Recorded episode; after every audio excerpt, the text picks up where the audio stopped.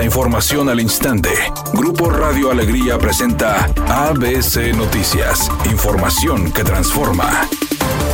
¿Qué tal? Muy buenas tardes, esta es la información. La consulta popular para saber si el Poder Ejecutivo tiene intervención o no en una elección del fiscal general de justicia costaría 80 millones de pesos. Así lo aseguró el Instituto Estatal Electoral y de Participación Ciudadana. Tras la celebración de la mesa de trabajo con la Comisión de Presupuesto del Congreso del Estado, la consejera del instituto, Beatriz Camacho, dijo que de cara al proyecto del paquete fiscal 2024, la consulta para la elección del fiscal que promovió el gobernador Samuel García está contemplada. Mismo caso para la consulta popular impulsada por vecinos de San Pedro, la cual tiene un costo cercano a los 20 millones de pesos.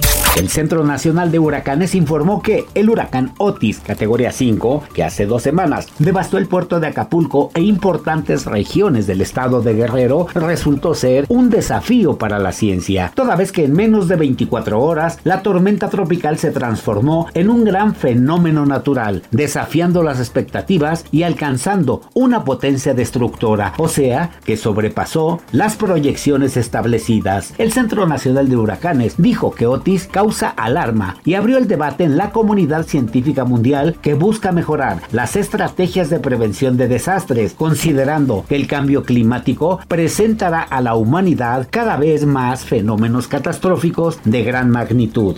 De cara a la última jornada de la Apertura 2023, el entrenador de Rayados, Fernando Ortiz, optaría por dar descanso a Esteban Andrada y Maximiliano Mesa, que corren el riesgo de ser suspendidos por acumulación de tarjetas. Los argentinos acumulan cuatro amarillas en su registro y que en caso de recibir una más en el partido del fin de semana, se perderían la ida de los cuartos de final. Los dos elementos fueron amonestados por última vez en el partido contra Pumas y ante el riesgo que representaría perderlos, el Tano podría optar por reservarlos para la liguilla, aunque dijo que aún no ha tomado la decisión.